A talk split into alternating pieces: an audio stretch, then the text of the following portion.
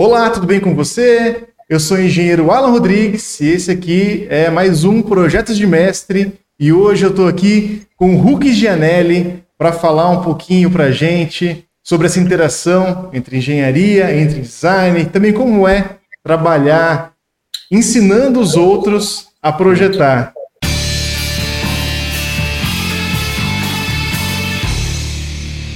Hulk, seja muito bem-vindo. Queria que você se apresentasse aí e obrigado pelo, por aceitar nosso convite. Imagina, obrigado você, Alan. Ela virou um parceirão aí já da, da coisa, já gravamos dois podcasts, bem legal, cara, e é, e é muito bom participar, é muito bom agora fazer essa troca aí invertida aí do, da história. Então eu agradeço pra caramba, Alan, valeu. E, bom, como eu costumo me apresentar, olá, meu nome é Hulk Generi, sou professor universitário de design de produtos sócio criativo da Atom Studios, youtuber e podcaster, né? E, bom, Alan falou para apresentar, eu acho que é legal, porque é uma coisa que eu acho interessante colocar, que eu sei que o público principal do Alan, né, é, são os engenheiros, né? E a gente tem aí a brincadeira que os engenheiros odeiam um pouco os designers, que eles são frescos pra caramba, não sei o que lá. E eu tenho que concordar com vocês, né? É, é o cara brigando por um fillet de 1.1, por um fillet de 1, por essas coisas, e na hora que você vai ver, a máquina não vai fazer aquilo, tanto faz como tanto fez, né? Então, eu acho que é legal eu, eu, me colocar aqui, me apresentar mais do que como um designer, entender como eu, como designer, enxergo a área de engenharia, e isso é fundamental para minha construção, inclusive de carreira. Né? É, então, eu sou formado em desenho industrial pela FAP em 2000, fui sócio fundador da uh, No Design, hoje a Questo No, né? Nessa época, eu comecei a questionar o design, porque eu já começava a pensar a questão do design como sendo mais estratégico. O que é ser estratégico? Né? Ser estratégico é poxa, eu não tenho que resolver só o meu lado, eu não tenho que só ver o meu, a minha questão. Eu já era um cara muito questionador e eu sempre gostei muito de conversar, principalmente com o pessoal de engenharia, chão de fábrica tal, porque os caras é que davam os insights para eu conseguir finalizar um projeto. Os caras que davam insight para falar onde estavam os gaps, onde eu tinha problema de produção, onde eu tinha tudo isso. Então, eu realmente questionei qual era o papel, qual deveria ser o verdadeiro papel do design. Até porque eu gostava muito dessa interação e dessa troca. Então, em 2010, como o pessoal gosta de falar, né? Eu dei uma pivotada. Na época, eu só, eu só repensei mesmo. Né? É... Um termo startupper? É, o startupper, é verdade, né? Por aí. É muito engraçado isso. E, e aí eu comecei a falar, por que, que eu não vou pensar, então, o design como sendo uma ferramenta de, de é, de estratégia de inovação, mas uma ferramenta estratégica dentro da empresa, né? E o que, que é ser estratégia dentro da empresa? Poxa, olhar todas as pontas, olhar onde é que pode ser realmente validado ou não. Na minha carreira, é, uma coisa que aconteceu muito foi a exigência, mim, a exigência em mim, que foi uma coisa engraçada. Meu pai era engenheiro, é, meu irmão é engenheiro mecânico, trabalha na Foz, que é uma bela empresa aí, quem trabalha com engenharia conhece até, é uma empresa alemã. E é engraçado que, ao mesmo tempo que eu tinha um pouco de receio de fazer a engenharia, cara, é, me auxiliou muito a entender esse universo. E auxiliou também a entender algumas coisas é, de, de, de me preocupar, não só com o que eu estava produzindo, mas como eu ia produzir isso e como isso impactar, cara, na estrutura toda. Então, é, essa discussão foi muito importante para mim. Essas duas pessoas por mais que, obviamente, você vai fazer design, vai fazer arquitetura, que na época eu tinha escolhido arquitetura, depois eu descobri o desenho industrial, eu falava, não, cara, eu nunca jamais vou ser engenheiro, eu acho muito quadrado, eu acho muito, mas aí você começa a perder os preconceitos e entende que esses caras, por exemplo, meu pai e meu irmão, foram muito fundamentais para entender que eu precisava usar aquele know-how, aquela inteligência é, de, entender a, de entender a engenharia como uma estratégia para é, efetivar melhor e potencializar mais uma ideia que eu tenho. Então era a forma de transformar uma ideia em um produto. E aí foi quando eu transformei que eu comecei a repensar isso. E hoje é engraçado porque hoje me procuram, empresas me procuram para fazer a parte de tipo tirar da ideia o papel, tirar do papel e colocar no chão de fábrica. Então eu faço uma ponte que é muito louca, porque eu faço aquela ponte é, que é o, o, o designer que tem a ideia, o engenheiro que não suporta a punhetação intelectual do design, fala, tá, tudo bem, cara, eu entendi que tem todo o conceito por trás, eu entendi que é importante, né? Super importante, mas a gente precisa colocar isso aqui para funcionar. Onde está o gap? E daí, de um lado, o, o, o designer, eu vejo, é, olhando como desenvolvimento, eu vejo que às vezes o designer tem muito mais preconceitos para abrir mão de alguma coisa do que o engenheiro em querer resolver, por exemplo. Ele fala, tá, tudo bem, eu entendi, mas a gente precisa achar uma solução. Eu já entendi qual é o gap, mas qual é a solução? E daí eu achei um nicho de negócio que a gente até fala aqui na empresa que é um, um Blue Ocean, né? Você tem os Red Oceans e tem o Blue Ocean. Então, hoje, a gente é a única empresa do país que é, é, é, assim, é consolidado, é assumido que a gente faz essa ponte. Eu não estou preocupado em criar, eu estou preocupado em pegar essa ideia e colocar no processo de produção e adequar a fábrica de produção. E nesse meio tempo, eu tenho que ter uma comunicação muito clara e assertiva com os dois universos. Então, conviver com o engenheiro desde pequeno e conviver com o design na época da minha formação foi, cara, fundamental para assim, entender é, onde poderia ter eficiência mesmo, tanto na produção. Isso ajudou eu hoje a pensar de forma até que a gente costuma falar a engenharia reversa. Então, eu uhum. falo muito sobre engenharia reversa com os meus alunos. Falo, cara, engenharia reversa é você entender como aquilo pode ser estruturado, de que maneira eu desconstruo para entender onde eu posso aplicar melhoria. Uhum. A níveis de entender que às vezes a melhoria não está no que eu estou finalizando como produto, mas às vezes efetivando um processo, melhorando a produção, é, juntando componentes num processo para poder entender. Então, isso foi fundamental. Eu acho é, incrível essa, essa área. Assim. Muito bom, viu, Hulk? É, eu acho que assim como eu, você também deve ter percebido durante sua trajetória é, que o design e a engenharia estão mais próximos do que a gente imaginava ah, lá atrás, né? É, é. Você... Tá, tá muito próximo. Demais, às vezes até se mistura, né? Não dá para separar. Tem vezes que você não consegue então, separar, cara. Aí é que tá o truque, não dá para separar. E é essa briga que é, é, é boba, entendeu? Porque é, ela, ela, eu acho que é uma briga meio tipo é, de áreas, igual o time de futebol, né? Ah, tô fazendo engenharia, eu tô fazendo design, e quando, quanto mais você vai trabalhando, mais você vai vendo essa interdependência, né? Uhum. É, porque se por um lado, é, como designers, eu sei que a gente puxa os engenheiros a tentar achar soluções, que fala, cara, mas isso não dá, e você cutuca. Por outro lado, a engenharia puxa a gente para também achar solução. Falar, cara, não vai dar certo isso, porque isso vai dar um problema. Então, assim, e são áreas que são, eu costumo dizer que elas são complementares, uhum. né? Desde que é, saibam se respeitar e se colocar como, como posicionador, né? É uma coisa que até você trabalha muito, Alan, que eu acho incrível. Eu sempre assim fui, eu sempre fui admirado por isso, cara. E eu lembro que teve uma época é, que é o ferramental. Tá? Eu sempre fui assim, louco pelo ferramental. Eu lembro que teve uma época lá no escritório, bom, o um nó, né? No pessoal, escritório antigo, nó, que uhum. teve um momento que tinha um engenheiro que ajudava muito a gente. Que é, eu até lembro dele, o Kimenton. A gente fazia muito projeto para Natura e Avon, em Boticário e tal. E aí ele pegava os desenhos, eu desenvolvia, ele pegava o desenho e daí ele fazia todo o projeto de ferramental de molde. E era muito legal, porque com ele eu tinha uma conversa muito tranquila. Foi aí que comecei a entender. Porque ele ligava para mim e falava, cara, a gente pode mudar o ângulo. Ó, oh, isso aqui, por que, que você colocou aqui?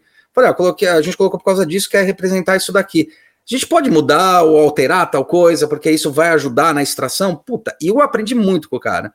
E eu lembro que teve um momento porque ele cobrava para esse serviço. E aí teve um momento que meu sócio até falou assim, cara, e se a gente fizer esse, esse, esse projeto de molde? Eu falei, cara, não, não, a gente não tem habilidade para fazer projeto de molde. Não é nosso know-how.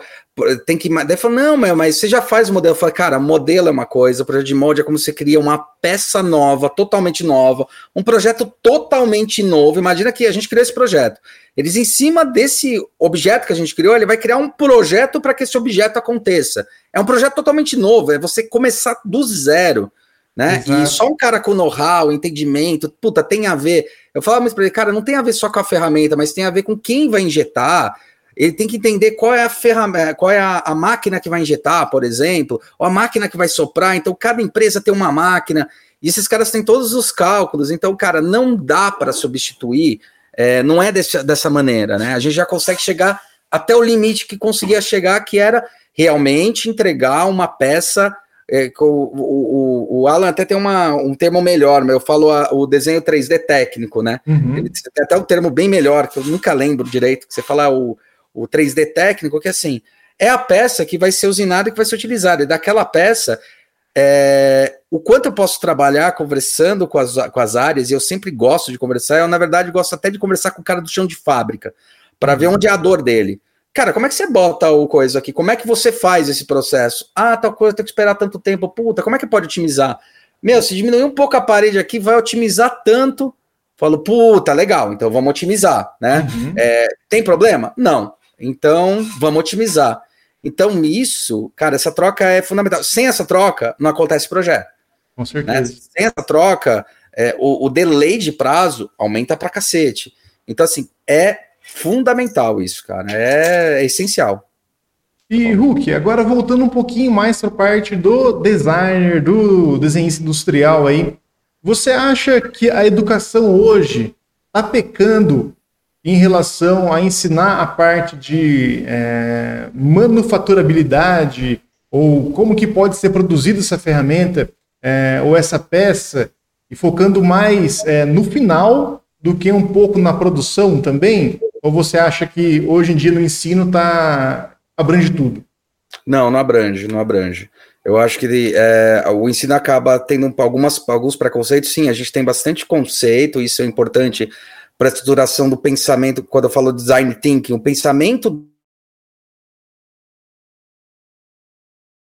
Aí chega no processo de manufatura é uma coisa muito curiosa, porque a gente pula a etapa como se essa etapa ela fosse simples de vencer ela fosse lógica de vencer. Eu acho que falta muito. Falta muito jogar a responsabilidade é, e, e, falar: olha, designers, vocês têm que sim descer. E, e, é mais engraçado, você colocou isso aí, é engraçado porque tem tanta facilidade, porque dentro da própria universidade, as três universidades, as duas universidades que eu dou, duas universidades que eu dou aula, que é a FAP e o, o Senac, a gente tem coisas de engenharia ali. E não custa nada você pular no prédio do lado e falar: vem cá, me dá uma dica, sabe? E isso vai ajudar. Então, falta, falta bastante é, é, o, o, o designer entender a dor que é construir e, e, a demora que é construir. E isso se reflete gravemente é, no, no projeto e gravemente também nos nossos clientes. Porque quando o design não tem noção do prazo, por exemplo, prazo de fazer ferramenta. Quando eu fui descobrir realmente quanto demorava o prazo de fazer uma ferramenta, tive consciência. Quando eu comecei a fazer projeto, pra, quando eu já estava formado. Então ninguém me falou, olha, cara, um molde vai demorar três meses. Não, três meses, mas é três meses, cara. Tem um monte de coisa envolvida. Assim, e eu tô falando um prazo legal, porque dependendo do tamanho é seis meses. É. Pô, mas seis meses eu dele... não, cara. Então, é, às vezes para cliente essa falta de noção, inclusive até para cliente, o cara fala, não, não, isso aí é rapidinho, o molde é rápido. Não, não é.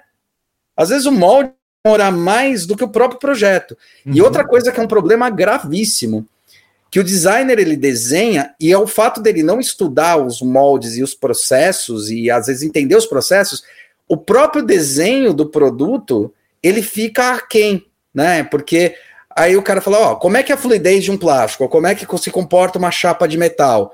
Então, se se comporta dessa maneira, não adianta dobrar lá de outra forma, que nem o render vai sair certo. Então falta esse afinamento. E, e, e, na hora que a gente vai discutir com o cliente, é muito complexo. E daí você vai falar assim: não, é rápido. Na hora que você vai ver, não, não é rápido. Tem um delay, tem uma questão que é muito séria e grave, que é o tryout, que ninguém discute. Que o tryout é assim: injetei a primeira peça. A gente estava até com um probleminha nisso. Agora, segundo, ontem a gente conversou com o cliente e tal, que o cara tirou o primeiro tryout, o cliente odiou a peça, falou que estava tudo ruim, então, e no final das contas era um tryout e é só ajustar a massa. Então eu falei, cara, fica calmo que é ajustar a massa. Tipo, não pode se achar que o tryout é a primeira peça. Uhum. É um teste, eu tenho que testar a máquina, eu tenho que entender, eu tenho que calibrar, né? E eu acho que nesse quesito, uma coisa que pode ser usada e está sendo usada de maneiras inteligentes, aí eu estou tentando usar isso, é a impressão aditiva, né? E essas tecnologias novas, porque daí na impressora 3D eu falo, meu, como eu vou produzir na impressora 3D? E daí, quando ele produz o primeiro e dá uma merda, Ah, onde é que eu errei? Cara, você errou na hora de pensar como ela ia produzir. Hum. Puta, é verdade. Eu falei, então, o molde é a mesma coisa. Então, como você vai pensar, você tem que entender esses gaps, né? Então, eu acho que tem sim uma falha séria é, por uma questão assim de tipo, às vezes, cada área, eu percebo, existe uma briga que fica. Eu acho que começa mais na universidade, mas não se estende para a carreira. Na carreira a gente consegue conviver, é uhum. muito legal, a gente sim. aprende. Mas na verdade fica, não, eu estou fazendo engenharia, eu sou melhor. O outro, não, eu estou fazendo design, eu sou melhor, vou transformar o mundo. É a, cabe é a cabeça de um, de um jovem que pensa assim. E às vezes eu vejo que é, é, o, a, a, as universidades ou alguns professores não se atêm para isso. Eles se atêm para coisas mais bobas, do tipo, não, se a técnica de produção da fábrica é dessa maneira, você não pode mudar. Não, ninguém falou que não pode. Eu fui aprender com um cara que foi genial, da Schenko, é o Christian. Esse cara me ensinou tudo de, de, de, de plástico. Ele tem uma empresa que injetava coisas quando a gente fez o celular. Uhum. Ele virou uma vez para mim, eu falei, cara, então, mas dá para fazer, não dá? Ele virou para mim e falou assim: dá para fazer tudo. Falei, como assim? Falei, dá para você fazer o que você quiser. A questão é quanto vai custar e como você quer fazer. Uhum. Então, dá para fazer. Então, a pergunta certa, Hulk, não é se dá para fazer. Dá, dá. A pergunta certa é até onde você pode ir. Exato. Né? E aí, isso abriu a mente, porque hoje eu falo isso para os meus clientes há muitos anos. Ah, mas dá para fazer, cara? Dá. A questão é até onde a gente pode ir. Uhum. O quanto de investimento você pode ter, qual a sua, o seu lote, o quanto você vai ter de, de coisa. Uma coisa que a gente aprende só em fábrica, que é muito louco, é assim, que ninguém leva em consideração e a coisa bizarríssima é estoque, né? Tipo, um estoque ocupa um puto espaço, tanto de insumo quanto de produto finalizado. Assim, às vezes ocupa o maior espaço da fábrica. É. Uma vez eu lembro que eu fui numa, na fábrica da. Eu levei até os alunos, a gente foi para a fábrica da de móveis, acho que não era, era Marabras.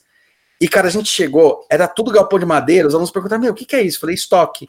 Pô, onde é que tá a fábrica? Tá vendo aquele pedacinho ali que ocupa 5%? Aquilo lá é a fábrica. Pô, você tá zoando. Falei, não, isso aqui é tudo esteira, leva para lá, os caras empilham, o empilhamento é importante, tal. Tá vendo como a logística é muito bizarra? Isso faz parte da produção. Quando você vai pensar o móvel, você tem que pensar que isso aqui vai estar estocado. Então Exatamente. não é só o corte da questão do aproveitamento, é o corte da questão do aproveitamento, inclusive, do espaço. Do... Também. É que é. se as pessoas compram imóveis para investir e ganhar dinheiro com aluguel, alguém tem que pagar aquele aluguel para gastar. Então é, é, um aluguel do seu terreno, da fábrica, que você está colocando ali para guardar. Ainda mais e plástico, é um né? ativo complicadíssimo e que passa para o valor da peça. Exatamente. Então, e isso está tudo alinhado com questão de, de ajuste de produção, tempo de produção, como que vai ser, é, quanto ajustar o lote, ajustar tempo de produção, tudo isso, né? Então não adianta você fazer também é, um processo super rápido, sendo que no final você não tem nem onde guardar tudo aquilo, né? Então o cara é investe 200 mil, 300 mil a mais e não tem onde guardar. É, acontece aquelas bizarrices, o cara, vou fazer uma promoção, e o cara tá fazendo promoção porque ele tem que limpar o estoque, ele tá fudido, caramba, não é porque ele é bonzinho, ele falou, fudeu, moeda podre, é às vezes, podre, né? É, às vezes custa mais ele pagar o aluguel daquele galpão ali, Exatamente. do estoque, do que ele torrar tudo e, e, vender e colocar no mercado e ter cliente satisfeito para comprar de novo depois, né? Exatamente. Então, o Hulk, eu achei legal que você tinha falado, comentado da manufatura aditiva, para ensinar uhum. os alunos também essa questão de manufaturabilidade da, das coisas, dos materiais. E para mim, é, lá em 2015 eu já projetava moldes, uhum. mas, cara, o tempo de que você demora para iniciar o projeto, igual você comentou, três meses até ficar pronto e resolver tryout, tudo ficar certo, cara, três meses é, de aprendizado pausado ali, basicamente. Só que agora com a impressão 3D você consegue, é, a cada duas, três horas, imprimir uma interação nova daquela, daquele seu produto e testar ele. E até me perguntaram numa palestra é, o que o que foi virada de chave assim para mim, o que eu indicaria quem estivesse trabalhando com projetos fazer, né? E eu falei, é ter uma impressora 3D e começar a praticar com a impressora 3D e criar coisas reais com ela, né? E eu queria que você desse um pouquinho mais de detalhes, como que você usa é, a manufatura aditiva aí nesse ensino do, dos designers aí para mostrar para eles essas questões que a gente comentou. Perfeito, não, e isso é uma grande virada de chave, né? A gente sabe que A impressão 3D ela é, ela é velha, né? Ela é antiga pra caramba. Tô tentando colocar, colocar em escala industrial. Né? A Robitech aqui no Brasil era que fazia, depois ela virou a Flag, era Flag Tecnologia, virou Robitech, depois foi comprada para 3D System, que infelizmente saiu do país agora. É, mas ela já vem daquele tempo é, com isso. Então, é uma tecnologia que foi explorada, tentou se entrar, como várias tecnologias, igual carro elétrico, né? Já tem o carro elétrico uhum. aí que eu acho que era o Itaipu, era um carro elétrico. Da Gurgel, tentou, né? Lá atrás. É, da Gurgel, tentou tal. Então tem muito a ver também com a época, com o momento, né? E o que, que eu tô falando desse negócio do momento, né? A gente tá falando muito sobre a indústria 4.0. O que, que é essa indústria 4.0? É aquela indústria que vai permitir com que você, em um certo nível de estágio, talvez daqui 30 anos, daqui talvez 10, dependendo do, da região, eu realmente pegue meu arquivo, mande por e-mail para uma injetora e essa injetora vai fabricar o arquivo para mim. Ou eu vou mandar fabricar o coisa. Isso quer dizer o quê? Isso quer dizer que a responsabilidade projetual se torna sua, né? Então agora eu não posso mais fazer qualquer coisa e eu tenho sim a responsabilidade sobre isso. E essa responsabilidade é legal porque ela, ela cabe sobre dois níveis, né? Ela cabe sobre o nível da responsabilidade social e da responsabilidade da, do ecossistema, do que a gente fala de economia circular, de sistêmica, né? Então, é, isso também vai ajudar uh, as pessoas a falarem: bom, se eu preciso de um produto, eu produzo o produto sobre a minha demanda. Que é o que uhum. muitas empresas tentam fazer. O Japão usa de inteligentemente com o just in time há muito tempo né? Puxando o assunto que a gente está falando do estoque, né? Tudo falando do estoque. Do estoque imenso. Do estoque, e é engraçado, não é só o estoque da matéria-prima que é o Japão resolve, mas é o estoque do pós. Então, eu só vou produzir a quantidade de objetos necessários que vão ser vendidas no mercado, para não ter essa questão de estoque, porque o país é pequeno. Agora, imagine essa escala global, né?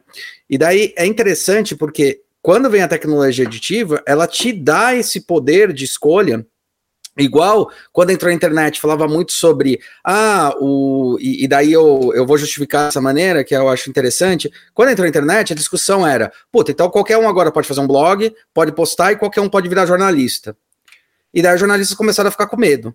E na verdade não é assim que acontece. O que acontece é que talvez pessoas que tivessem potenciais de serem jornalistas se tornaram jornalistas, mas às vezes não conseguiam fazer uma faculdade ou posteriormente vão fazer, vão se desenvolver. Eu conheço muitos que fizeram isso. Uhum. Então, na verdade, abre mais possibilidade de, de combinação e de potencial de crescimento. Quando uso a, usando essa lógica, quando uso a impressora aditiva, eu já começo questionando o seguinte: o, o, o, a impressora 3D ela não é igual uma impressora de jato de tinta, tá? Porque a impressora de jato de tinta, por mais que ela seja muito parecida com a offset, com essa produção, queira ou não queira, a superfície de impressão está resolvida. Né? O papel existe, ele é uma chapa, ele é resolvido eu vou imprimir sobre aquilo. Quando a gente cria alguma coisa aditiva dentro da, do, da impressão 3D, que é muito legal, eu crio a superfície, ela não existe, ela é do nada e não existe, então não tenho nada na base dela. Então tudo que eu coloco, tudo que eu vou pensar para produção, tem que ser minimamente pensado. Extração, ângulo de saída, né? Por mais que falam, não, mas impressora 3D faz tudo. Não, não faz. Ela tem as limitações, assim como a injetora tem as limitações, uhum. né? Ela, eu costumo brincar que ela, ela é uma tecnologia grow, né? Então, tipo, é sempre crescimento e para cima. Eu não consigo depois inverter a colocação e colocar para baixo. Tudo bem, tem algumas que estão com gel, que faz umas loucuras, uhum. mas vamos parar no que a gente tem hoje aqui, né? E como é que eu uso isso? Eu uso para tentar mostrar o que a impressora 3D, né? Eu tenho até duas aqui, né? A, a Atom 1, que foi a que a gente comprou primeiro, uhum. e depois a da 3D System. E a gente tem uma de cerâmica que a gente está botando para funcionar. Ah, legal. Né? Que a gente fez parceria com uma empresa de cerâmica, uhum. então vai produzir ali e tal, é bem legal. Ah, que da hora. Ele, ele vai, tipo, é cerâmica líquida que vai sendo depositada ali? Em pasta, em pasta. Ah, é uma ela, pasta. Ela funciona igual cimento. Ela ah, é o mesmo ah, processo tá. de cimento. Então ela tem um pistão né? Esse pistão, é, você coloca a massa ali, ele vai empurrando o pistão e uma rosca sem fim vai injetando material, mas funciona com o mesmo processo, tanto que é uma é uma é orbital, é uma orbital, no caso ah, dela é uma tá. orbital. São né? as impressoras que fazem em casa, só que numa escala menor. Só que uma escala menor para fazer cerâmica. Uhum. E era legal porque a gente achou essa impressora há quatro anos atrás. A gente comprou essa impressora, a gente recebeu ela agora. Ah, demorou quatro anos? Não. O nosso problema era cadê o forno? Onde é que a gente vai produzir? Precisa produzir em escala, tal. E, é, e aí, os caras que criaram, que é lá do Rio de Janeiro, tal, uhum. Eles, inclusive, faziam tijolo. A gente ria, falava, pô, cara, é sério que você vai usar uma puta tecnologia para fazer tijolo? Mas ao mesmo tempo, eu olhava e falava interessante, porque se ele está usando essa tecnologia para fazer tijolo, quer dizer que é mais eficiente do que o que eles faziam. Provavelmente. Então, portanto, a impressão 3D já está sendo agora mais eficiente na própria escala de produção. Uhum. E realmente, quando a gente começou a fazer algumas peças em cerâmica, a gente tem algumas queimadas e tal. E quando a gente começou a fazer, a gente percebeu isso. Então a gente tem uma otimização de uma peça que vai numa impressora, uma impressora é, é o mesmo sistema, tá? Mas aí é com pasta tal. É, ia demorar uma mesma, um mesmo, uma mesma shape, uma mesma forma, vai demorar aí quatro horas, lá demora 30 minutos para ficar pronto. Uhum. Né? E daí ele tá pronto, eu boto na queima, a primeira queima que é queima biscoito, e depois eu faço a segunda queima que é a finalização. Uhum. Né? Então, vai se tornar um produto, inclusive, viável para a gente conseguir vender os produtos. Então, é um produto final viável e que vai otimizar muito mais a própria produção do que a cerâmica. Como a cerâmica é feita hoje? Às vezes por derramamento de barbutina, às vezes por modelagem. Então eu faço um uhum. molde, desse molde eu derramo a barbutina, essa barbutina eu espero o tempo de secagem, tiro o excesso, viro a peça, dou acabamento. Uhum. Na impressão, então isso leva um processo. Sim. Mais do que 40 minutos. Porque às vezes só o molde para fazer com uma peça que é feita em gesso vai demorar duas semanas para secar pé, o, o, molde, porque o molde também não pode ser acelerado, senão racha. Uhum. Né? Então aí você vê uma otimização de produção. Então é um, é, é um mercado que a gente já viu que já é vantagem usar a impressão. Então a gente fez parceria com uma empresa, com a Coban, que é uhum. uma empresa que faz, é, que já trabalha com, com, com cerâmica e a gente entrou em parceria com eles para começar a desenvolver. Começo do ano que vem a gente já começa a produzir as primeiras peças pensando nessa otimização. E o legal, que é o quando você fala de ensino, então assim, ah, mas será que um dia vai chegar? Já chegou. Então isso do, da impressão é legal por causa disso. Fala, não, já chegou, a gente já está usando essa inteligência. Uhum. E mostrar para os alunos, essa tecnologia mostrar alguns gaps, né? Então, por exemplo, que gaps que tem? Quando eu vou produzir, então pensar que é grow isso daí, então ele vai crescendo camada por camada, nunca posso pensar as coisas de repente acontecerem ao contrário, elas sempre acontecem numa ordem. Se tem alguma coisa em balanço, eu tenho que botar uma, uma, uma estrutura, né? Eu tenho que botar é, os, os, os suportes. E aí a gente questiona justamente isso. Vale a pena colocar o suporte? Aí, porque às vezes a pessoa fala, ah, vou imprimir um boneco. Todo mundo vai lá e pega um bonequinho, né? Aí vai lá e imprime o boneco. Puta, um monte de suporte para segurar aqui, suporte aqui, suporte aqui. Aí às vezes demora 12, 20 horas para imprimir o boneco. Divide a peça. Isso. Que você imprime em 10 tudo. Aí fala, não, depois tem o, o pós-trabalho, mas o pós-trabalho vai ter. E é legal. Mesmo com suporte, né? Mesmo com suporte. O suporte é até pior, porque Sim. às vezes eu não consigo identificar. E às vezes, tem, e dependendo do fatiamento que você faz, isso a gente ensina também, eu, eu vou comentando, depende de como você otimiza o seu projeto, o fatiamento, ou até o lugar que você vai fatiar, né? Não repetir, não simplify e tal ele dá resultados diferentes, inclusive de suporte. Alguns são mais destacáveis, outros não. Uhum. Né? Então, com essas minúcias, eu falo, tá vendo essas complicações? É exatamente isso que a gente passa no processo de produção. E fazer um suporte não é bom, é ruim, você está gastando mais material. Então, como você pode otimizar? E outra coisa que é legal, que fala assim, puta, mas aí o produto, né? Eu pego o produto, daí eu tenho que montar. Fala, é, do outro jeito você tinha que fazer uma, um acabamento. Então, ensina, inclusive, muitas vezes, dando exemplo de novo da, da Lara aqui, Croft. É, puxa, então será que não é melhor para processo de pintura eu já fazer o sapato separado? Né? Uhum. É o sapato separado é mais fácil eu pintar. Então, tá vendo? Isso é o que a gente pensa lá na produção também. Sim. Às vezes eu posso fazer numa massa, não numa pintura, numa massa diferente. Então, você vai ensinando em cima do processo, porque ele é um processo produtivo, de que maneiras você tem que racionalizar um projeto né? E uhum. que suporte ele não é bem-vindo, né? E que uma coisa que está acontecendo bastante é a questão da lógica. Então, por exemplo, aconteceu o boom da impressão 3D e todo mundo ficou louco para comprar uma impressora 3D em casa. Só que é o efeito, é o mesmo efeito que eu via quando começamos, quando o aluno começa a aprender 3D. Ele fala assim, é, o Marcelo é, Oliveira, que é o que mais dá 3D, assim, tal, que é um grande amigo, tal, ele faz até alguns projetos junto com a gente que é um professor lá da FAAP, do, que trouxe o Rino para o Brasil, tal, também da, da coisa.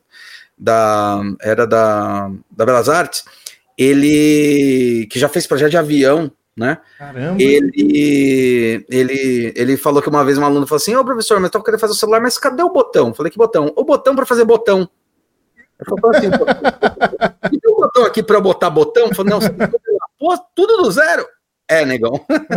É igual o Canva, né? Você arrasta o que você quer e joga pra. É, e joga, é. Tipo, você acha que tá usando, tá jogando o quê? The Sims? Né? É, exatamente. É uma novidade para te contar. Você é o cara que tem que criar o botão para colocar o botão. Exatamente. né? E você vai se fuder com o fillet. É. Parabéns. É onde você vai ter mais treta. E daí é legal, porque daí o que, que acontece? Não só na fabricação, mas aí na preparação do arquivo. Porque se o cara, aí ele não consegue fugir, não, mas eu mandei o arquivo certo. Se o cara não preparou o arquivo, ele não pode culpar mais o, o outro. Então fala, você fechou? Se você a massa estava certa, você exportou da maneira adequada, você fez tal coisa, porque a culpa não é mais do operador, eu não joguei, Sim. mas a, a culpa é sua. E também entender um pouco da inteligência. A gente já tem uma tecnologia que, cara, é amplamente conhecida e agora, graças ao MIT, a construção dos Fab Labs, se permitiu isso que é corte a laser. Corte a laser é velho pra caramba. Sim. Aí também fez a corte a laser crescer. Então hoje, eu, quando eu faço, a gente tem nas universidades corte a laser e impressão 3D, algumas a gente tem até impressão de cerâmica. Por exemplo, no Senac tem um negócio que é legal pra caramba, que a gente tem uma injetora. Então eu vou lá falar aqui usina, aqui é injetora. Uhum. Tá vendo? Essa injetora é uma hobby, pequenininha, mas não importa, acho que é uma 150. Mas é animal, o cara olha e fala, puta, é isso daqui. É, e essa injetora não é grande tá? Uhum. Então, é, imagina as maiores zonas, né? Sim, que tem robô e, que tira peça. Putz, insano. E daí, nesse processo, eu falo, tá vendo como a preparação do seu arquivo é importante? E outra coisa, você quer fazer uma peça assim, né? Então, é, outro dia a gente estava modelando o mouse e queria fazer um mouse. Isso é, é, uma prática que eu faço muito de engenharia reversa. A gente pega o mouse, desmonta o mouse, entende o que tem por dentro, eles vão ter que redesenhar o mouse usando os componentes na piração que eles quiserem. Uhum. E daí a gente tira sobre várias etapas. Uma das etapas é pega o, o, mouse e faz a modelagem, pode ser em isopor. A gente testou com isopor e massa corrida. Uhum. E dá para tirar em vácuo várias peças no vácuo form, não é. derretendo isopor. Então Mas... isso foi muito legal. E daí, para fazer esse modelo, é, tem algumas evoluções. Eles às vezes modelam, muitas vezes modelam no Rhino, que eles já sabem, Uhum. E daí eu falo, tá, agora você vai tirar a peça. Puta, eu imprimo, eu imprimo no, na, impressora, na impressora. Falei, vamos analisar. É do que a impressora? Puta, é plástico, PLA, o ABS. Será que o PLA ABS aguenta a temperatura? Puta, não aguenta. Então ele não consegue ser um molde, né? É, quanto tempo demora para imprimir? Faz o cálculo lá, porque daí ele faz o fatiamento. Puta, vai demorar 10 horas. E você tem o risco de perder a peça. Olha no corte a laser, se a gente fatiar com tal programa, né, que inclusive a gente usa, usa o Slice 360. Uhum. Olha o fatiador, vamos fatiar aqui e fazer esse coisa com as secções. Qual a espessura da chapa? Puta, 3 milímetros. Fatia em 3 milímetros, corta a laser, cola. Quanto tempo você demorou para fazer? Puta, em uma hora tava pronto lixado. O molde tá pronto. E tem resistência mecânica. Uhum. E daí eles começam a entender, tanto que tem erros que são muito bons que acontecem, que são erros que você só percebe no projeto, que é muito legal, Teve um aluno que ele fez tal, aí ele pegou, imprimiu e o projeto saiu numa escala estranha. Aí ele falou: Cara, onde é que foi que eu errei? Aí olhou, olhou, olhou, olhou, falou: Puta, o que, que aconteceu? Onde é que foi que eu errei? Tá muito fino, não faz sentido tal. Eu falei, eu olhei e falei, cara, presta atenção como você exportou o arquivo. Aí ele abriu o arquivo, ele tinha esquecido de mudar a espessura da chapa. Então ele fez a espessura de 4,5. E era a espessura de 3 que ele tinha. Então cortou quantidade de segmentos errada. Nossa. E daí é legal porque a, a, a, o corte a laser é muito rápido, eles veem que é rápido. Uhum. E daí ele falou, cara, daí ele conseguiu ajustar o projeto e tal, e a fala dele, eu falei, o que, que você aprendeu com isso? Falei, puta, aprendi a checar os arquivos. é isso, né? E você tem que checar o arquivo na hora que você vai mandar, né? Sim. né? Então é, é em cima disso. Então eu uso essa, que a gente tem uma fabricação, eu uso isso que está muito mais próximo da gente hoje, para falar, cara, você tem essa condição, mas agora você tem uma puta de uma responsabilidade. Então, Exato, porque você pega o mesmo cara que está projetando, ele está modelando, ele está soltando a máquina, e que eu acho muito legal da impressão 3D é que você também é responsável por identificar onde está o erro. Exato. Pode ser no filamento, pode ser na extrusora, pode ser no hot end, pode ser na mesa, pode ser no arquivo, onde que é. E uma coisa que eu vejo muito é na indústria, o pessoal tem muita, muita, muita dificuldade mesmo de conseguir identificar da onde que surgiu aquele erro. É muito comum o cara pegar, não, esse erro aqui não é meu, esse erro é do outro, né? É o famoso escudo anal, né? O de ferro. É, fala, não, não é meu. Tipo, Exato. Né? Melhor no deles que no nosso. É, e aí é uma outra coisa que é legal, você comentou sobre isso e é importante, porque é uma outra coisa que também eles acabam aprendendo, fala assim, cara, não interessa de quem veio a culpa, teve um erro. O erro ele não pode ser identificado como um problema, ele tem que ser identificado como um gargalo. Aí a gente uhum. se ensina o gargalo. É, você tem um gargalo né? Então, por exemplo, já teve, você comentou do filamento, já teve problemas de gargalo, por exemplo, que eu ensino, eu falo, ó, isso é gargalo, esse é o ponto, é onde vai dar a merda, é onde pode dar o problema. Uhum. Teve um gargalo que um aluno, ele, ele imprimiu, daí imprimiu a segunda, imprimiu a terceira, cara, não sei que problema tá dando, tal, daí teve uma hora que eu tive uma sacada, porque eu já passei pelo processo, algumas, já fiz essa cagada, eu, eu virei e falei assim, onde é que você tá guardando o filamento? Ele, ah, meu, tá dentro da caixa tal. Eu falei, ele tá aberto, tá. Falei, cara, é umidade. E puta, será? Falei, compra outro filamento. Ele comprou, resolveu. Ele falou, caramba, mas assim, eu falei, imagina isso numa indústria, porque a gente tem que secar o grão também. Isso acontece na uhum. indústria, eu tenho que secar é. o grão de plástico para poder injetar. Senão vai dar problema. Ele falou, puta, é treta, hein? É, cara, então é um processo, né? É, é, legal isso. Imagina isso na escala industrial, né? Cada Porra, saco ali de, de pellet tem 25 quilos, não é um quilinho, né, de filamento ali só. É, cara. Mas, o Hulk, eu queria saber de você, é o que eu percebo hoje, é cada vez eu acho que os produtos têm um tempo de vida menor. Não de vida útil, tá? Mas eu acho que de vida em que ele ainda tem é, um apelo estético, que ele ainda é novidade, que as pessoas ainda querem comprar ele, passou um tempo, talvez já mudou é, o padrão estético que as pessoas querem daquilo. E eu não sei você, mas eu imagino que essa questão é de impressão 3D, de manufatura aditiva, é, de processos que não dependem de molde ou dependem do molde mais simples, tem crescido mais. Porque justamente você consegue ajustar de uma forma mais rápida, por exemplo, um modelo é, para outro modelo, para outro modelo. Então, igual ao iPhone, né? Sai um iPhone novo todo mês. Todo uhum. mês não, todo ano. Todo ano. Daqui a pouco vai ser todo mês. Não, acho que o iPhone não vai, mas a Samsung era de 3 em 3 meses. Era bizarro. Nossa, é sinistro. Eu imagino quem faz capinha de iPhone. Puta Porque, meu. cara, vai fazer um molde de capinha. Não, cara, não vence. Porque o iPhone é redondinho, depois começa a sair mais quadrado, depois volta para redondinho, depois vai para quadrado de novo. E não tem como reutilizar, né? Não, não. É, isso, isso é um negócio interessante é, e é o que a gente discute bastante. Qual é a responsabilidade de um designer, principalmente um designer de produto, sobre esses produtos ofertados, né? É, a gente está começando a sair de uma escala, até quando eu fui fazer mestrado foi uma coisa curiosa na minha vida, que fui fazer arquitetura tal, não sei o que lá, e daí no estudo que eu estava fazendo sobre é, essas coisas, aconteceu um livro que eu estava lendo, que era do, do, do, é o Terceira Onda do, do Alvin Toffler.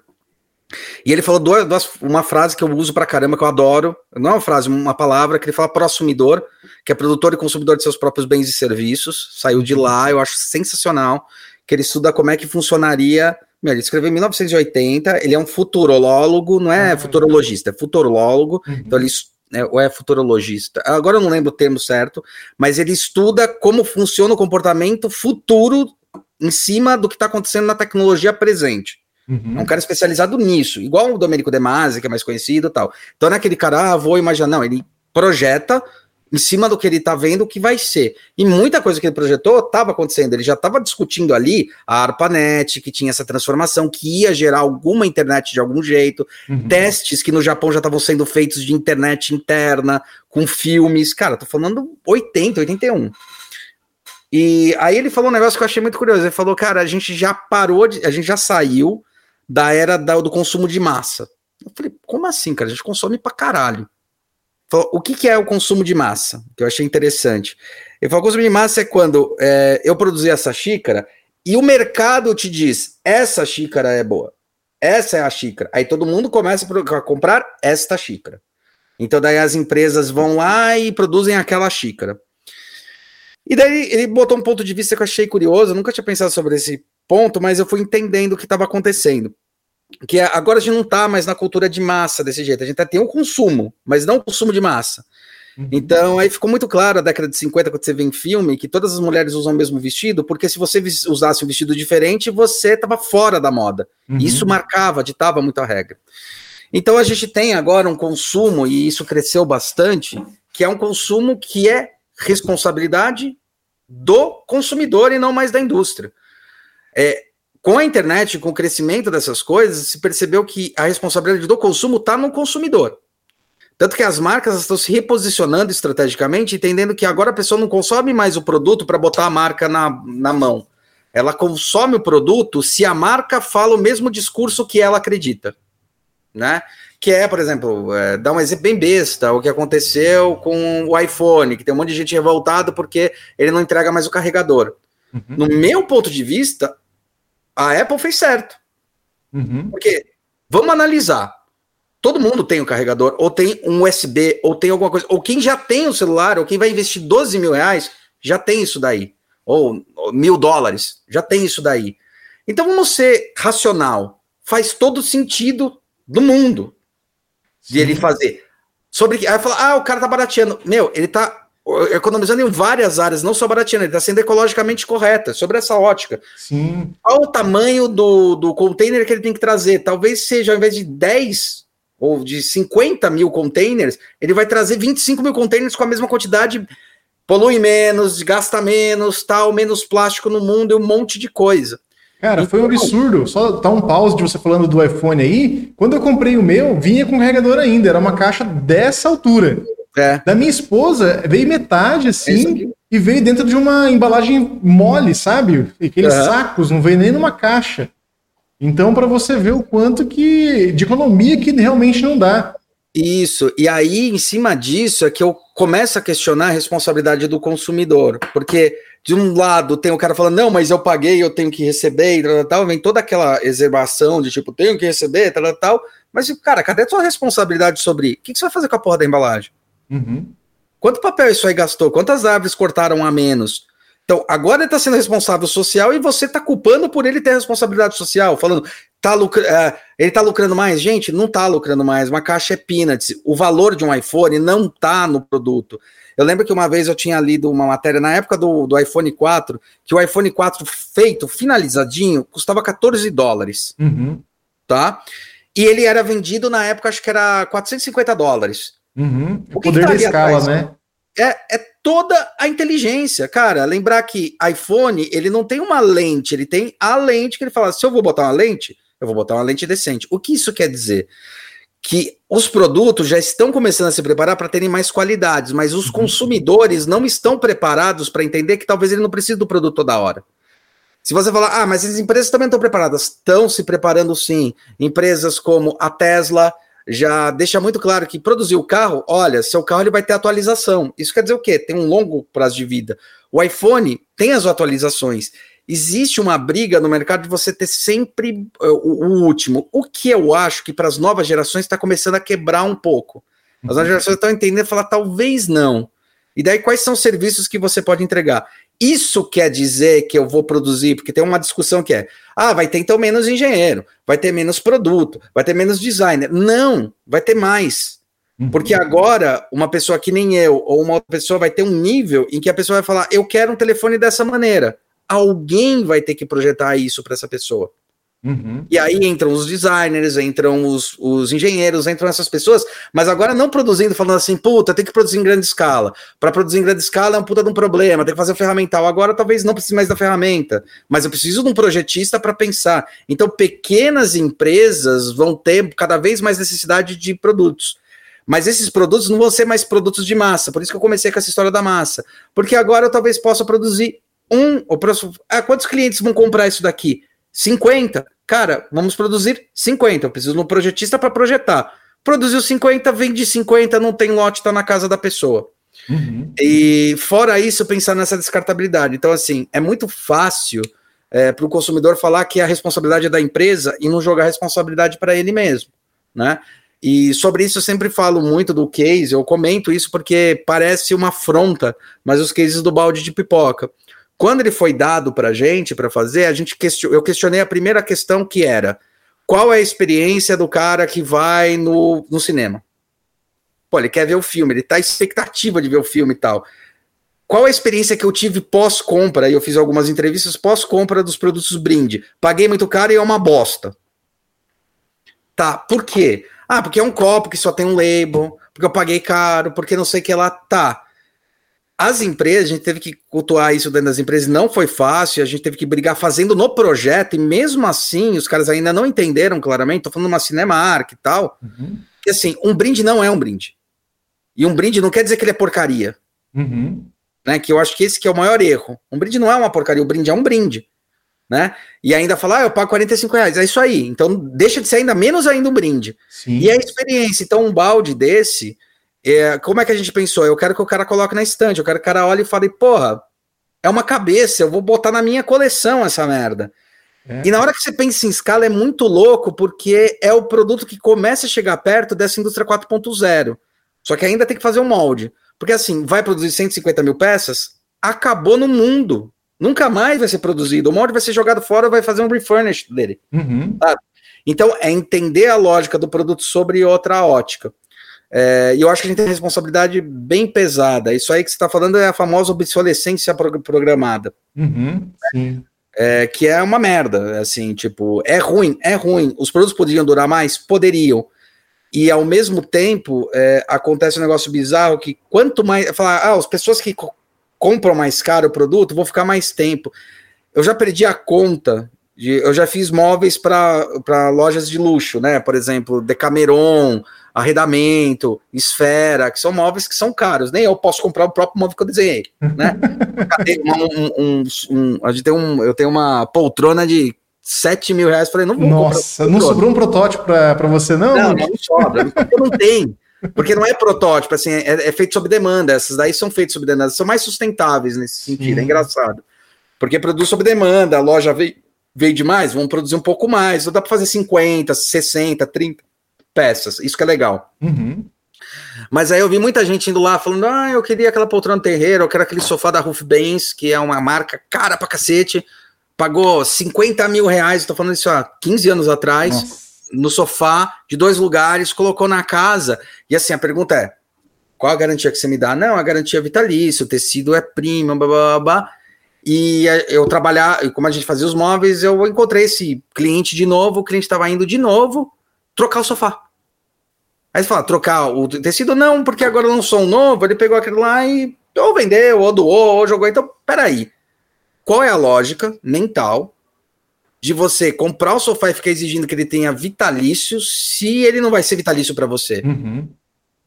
Então, o que deveria ser feito? Ah, vai jogar fora o sofá? Não, então como é que eu penso um sofá em que ele. A, a loucura é assim, como é que eu penso um sofá que ele pode biodegradar? Ou que uh, fala assim, ah, mas isso é impossível, é, é complicado. Herman Miller. É uma empresa que pega e faz a coleta reversa. Que eu sim, eu sei, é cara. Eu sei, é complicada, mas é possível, esse que uhum, é o uhum, ponto. Sim. E esse possível é ter que ser colocado na conta. Uhum. E muitas vezes, igual você falou, não depende tanto da empresa, claro, depende da empresa de criar esse, esse processo, mas depende muito, muito, muito mais do consumidor final. Porque Sim. se ele quiser tacar num fundo de vale, aqui na minha cidade tem muito disso. A turma vai no fundo do, do vale ali, tem um riozinho perto, taca no mato e some. Sofá, móveis tal. Então, você. A pessoa, às vezes, que, que luta por você ter consciência ambiental, por você usar menos reciclável, por ser mais sustentável, acaba fazendo isso. Deixa na frente de casa o móvel e esse móvel vai parar em algum lugar depois que ele Sim. não faz nem ideia.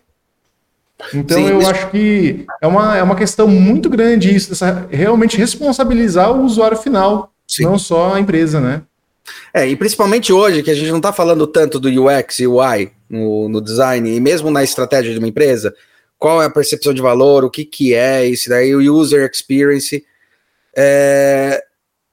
Então tem que colocar na conta, eu acho que tem que colocar na conta a responsabilidade sim do usuário. O consumidor ele está muito mal acostumado, é o meu ponto de vista, ele está muito mal acostumado.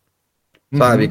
Tudo é exigência, tipo, eu, eu critiquei uma vez, eu acho que faz sentido, na minha cabeça faz sentido, óbvio que já teve respostas é, diversas, mas eu comprei um iPhone, por exemplo, e vem com risquinho. Já aconteceu, acho que esse telefone mesmo, eu olhei aqui atrás, ele tava com risquinho que veio, acho que é um risquinho bem besta, não é iPhone esse aqui. E aí a, a minha noiva até falou assim: ah, você vai trocar? Eu falei, não, vai botar cap, se risco aí, foda-se. Mas seu direito, falei, direito do quê? De jogar essa porra fora, aí ele vai ter que fazer coleta reversa, vai ter que fazer, foda-se, né? Sim. Aí a minha crítica é justamente essa, tá com risquinho. Uhum. Atrapalha alguma coisa? Nada, a não ser o seu senso estético de que aquilo vai te incomodar. Diferente de um Dead Pixel que eu vou usar, alguma coisa assim. Uhum. E daí eu falo, qual é a sua responsabilidade? Eu acho que é toda. Uhum. No meu ponto de vista, é, só é uma merda de um risco. E daí fala, ah, mas é foda. É foda. Amanhã você vai pegar isso daí, vai passar dois dias, você vai botar em cima da sua mesa e Já algum vai riscar. vai puxar e vai riscar do mesmo jeito. Eu não tô falando de um Sim. risco, um corte, um talho. Eu tô falando um, um micro risco ou alguma coisa. Aí fala, ah, é meu direito. Cara, será que é seu direito? Onde tá seu direito? Se a gente fala que, que o mundo ele tá dependendo disso daí, você vai devolver. Aí quando você devolve a cadeia, o cara vai recolher, alguém vai fazer um refurnish, alguém vai ter que gastar gasolina, vai ter que fazer tudo isso. Quer dizer, o seu direito de consumidor é maior do que o direito é, é, de consciência ecológica, Uhum. né? E aí é, tem um negócio que acontece muito comigo, que eu acabei é, fazendo, eu sou louco por videogame. Eu acho que eu tive poucas vezes videogames novos. Uhum. Eu falo assim, cara, deixa vir, aí quando baixar eu compro um usado. Eu tenho muitos videogames usados. Uhum. Que eu falo, alguém não quer mais usar, mas eu quero, para que produzir mais um produto? Sim. Né? E outra coisa, quando a gente fala de ativos, tal, o principal ativo do, do iPod, para quem não lembra, e o principal ativo do iPhone não é o produto, é o que o iTunes faz. Uhum. Cara, vende serviço, vende aplicativo, eles ganham no, no, no sistema, ganham na música que vende. Lembrando que, inclusive, a indústria da música foi muito bem, foi beneficiada, por exemplo, com a destruição do, do, do, do vinil necessariamente, do CD, de uma distribuidora que comia o lucro do, do artista. Quando você vê o artista lá, que é o cara que produz, ele ganhava mais em show do que necessariamente na venda. Ele vendeu um milhão de, de, de, de- de discos e falou: tá, eu não vi a cor do dinheiro de um milhão, Sim. porque é irrisório. E agora, eles são detentores da música. Então, Uhum. eles vendem vêm direto pro bolso deles. Ah, a iTunes fica com uma parte bem menor do que a distribuidora ficava. Com E certeza. daí eu não tenho mais vinil, eu não tenho mais disco e tal. Falou. Aí, de certa forma, você fala assim: então você não é a favor de vinil e disco? Eu sou a favor de vinil e disco para quem gosta de vinil e disco. Eu sou a favor da pessoa ter o CDzinho, ou que nem eu. Apesar do meu videogame ser destravado, eu co- comprei um o cartuchinho do 3DS que eu acabei de adquirir, que é um usado. Uhum. Sim. Por quê? Porque eu gosto, eu tenho toda essa coisa. Tudo bem. Uhum. A questão é, é uma discussão que até eu falo do carro. Eu acho que o carro vai sumir? Não.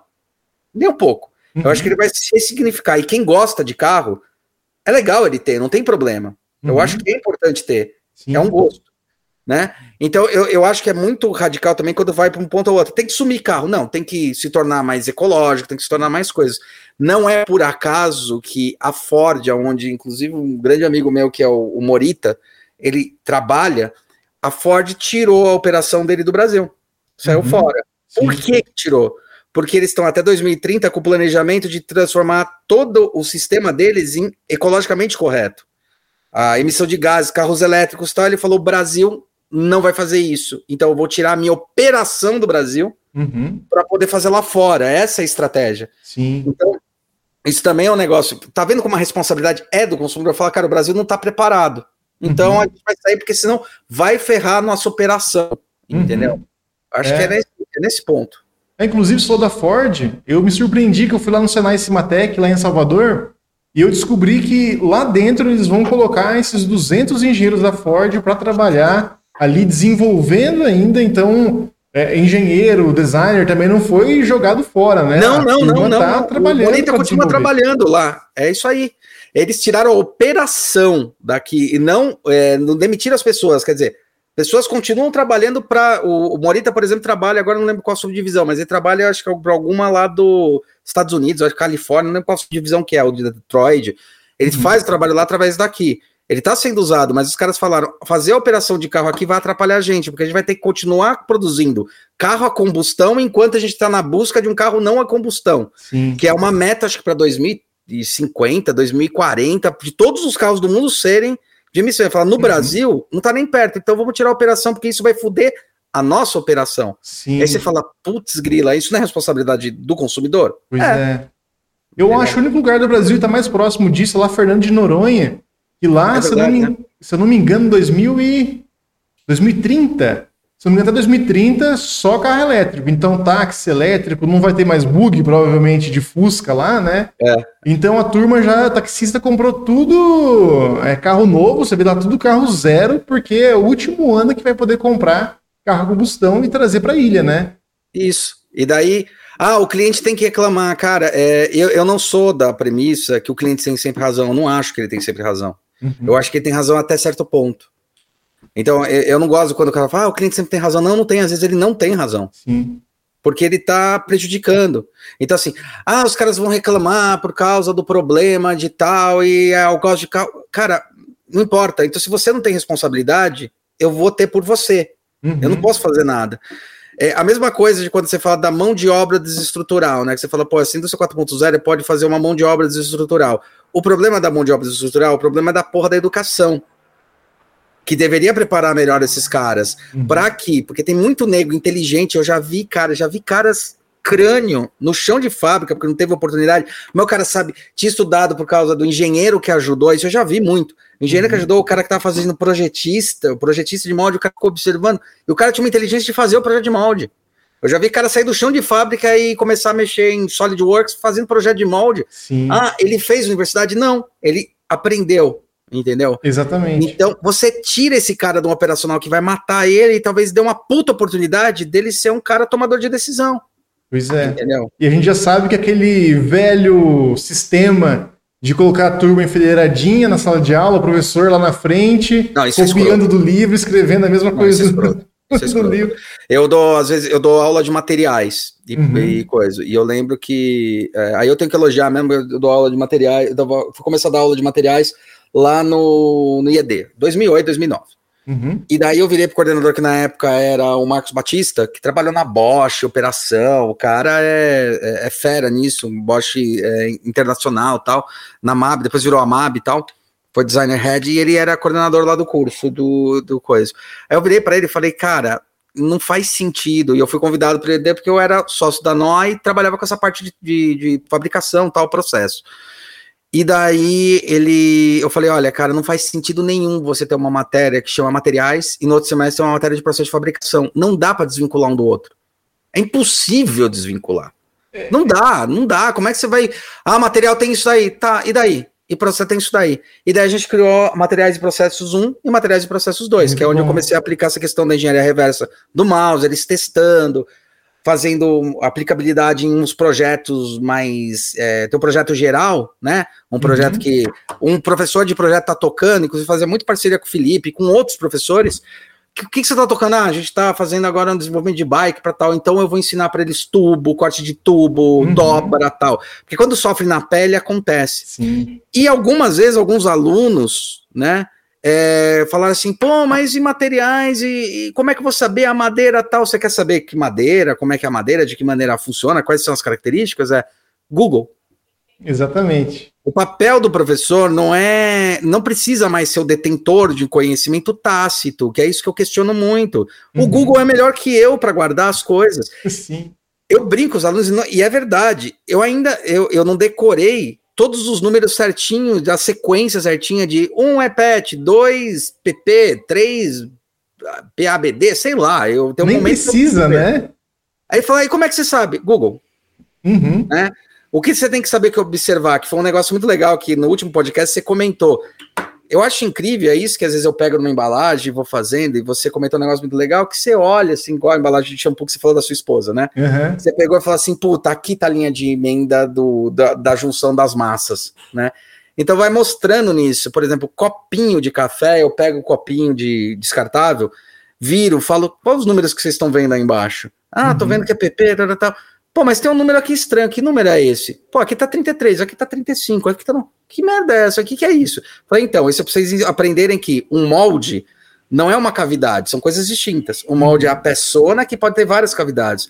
Isso quer dizer, vamos ver o número maior que tem. Aí uns acham 130, dependendo do, do lote que a gente pega. Uhum. Falei, então, no mínimo tem 130 cavidades. Né? Então, um molde tem 130 cavidades desse cara aí.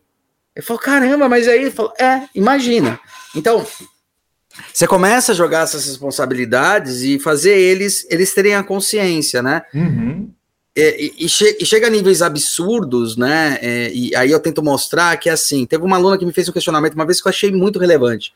Ela falou, mas a gente tá falando sobre ecologia e tal, e por que, que a gente tá usando tanto material para fazer teste, não sei o que lá, não sei o que lá? Eu falei, a sua pergunta é muito boa, e eu vou te responder de uma maneira, tentar responder de uma maneira lógica.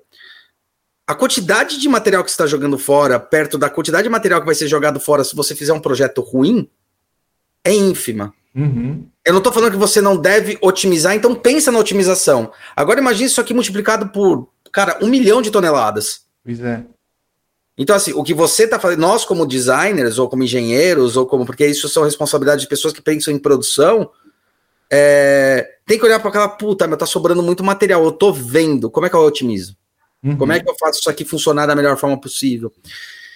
Então, não sei se eu respondo claramente a sua pergunta, mas é, é, é nessa pegada, sabe? Sim, com certeza. Eu até estava comentando com a minha esposa esses dias atrás que eu acho que num futuro muito próximo não vai ter mais. Igual da mesma forma que era engenharia antes da graduação, graduação em engenharia.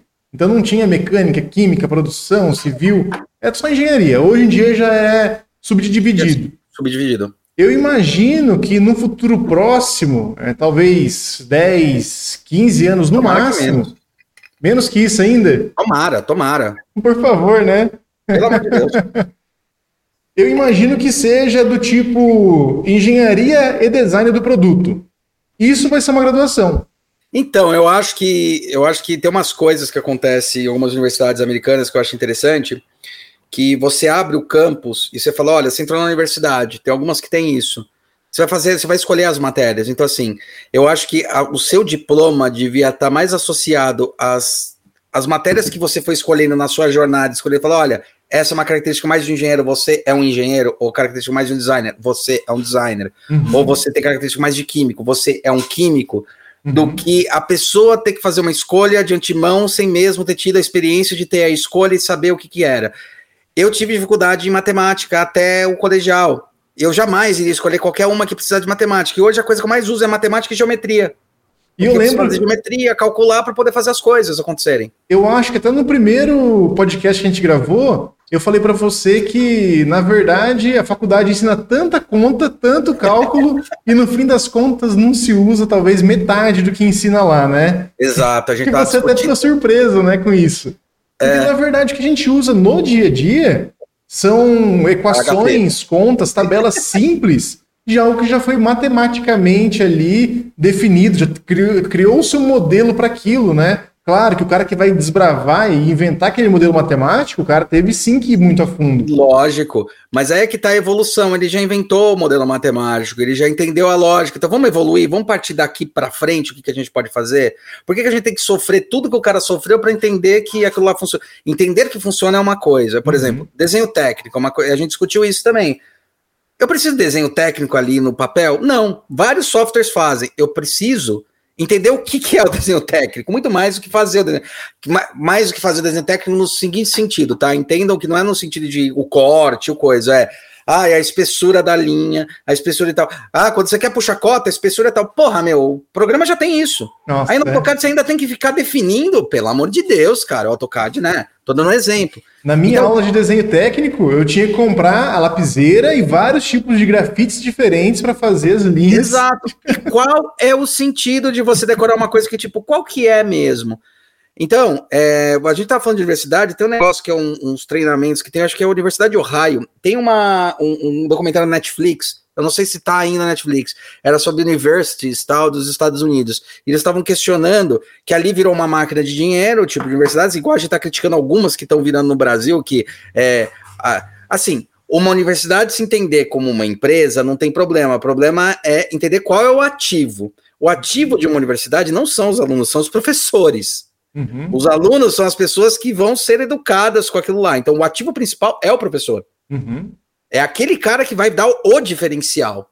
Tá? Assim como numa empresa, o ativo de uma empresa de surf é o cara que, que vai chancelar aquilo. Então, um Kelly Slater, é que eu vou patrocinar, Quanto que a Slater vai comprar do meu produto? 1%, mas ele vai chancelar os outros 99% que vão comprar. Uhum. Então, um professor muito bom numa universidade que dá uma aula, que a pessoa vê um destino, vê uma coisa, fala, cara, tô tendo uma aula com um cara que tá no mercado, então eu vou me tornar um cara melhor, naturalmente, uhum. tá? E daí tem essa inversão, o aluno é mais importante, então começa a sucatear o professor. Isso é um problemaço. Sim. Na Universidade dos Estados Unidos, os caras estavam mais ou menos fazendo isso, mas ainda tem um pouquinho, mas aí eles estavam começando a chamar mais alunos fazendo o campus com mais festa, quer dizer, parecia, parece uma praia, parece um spa.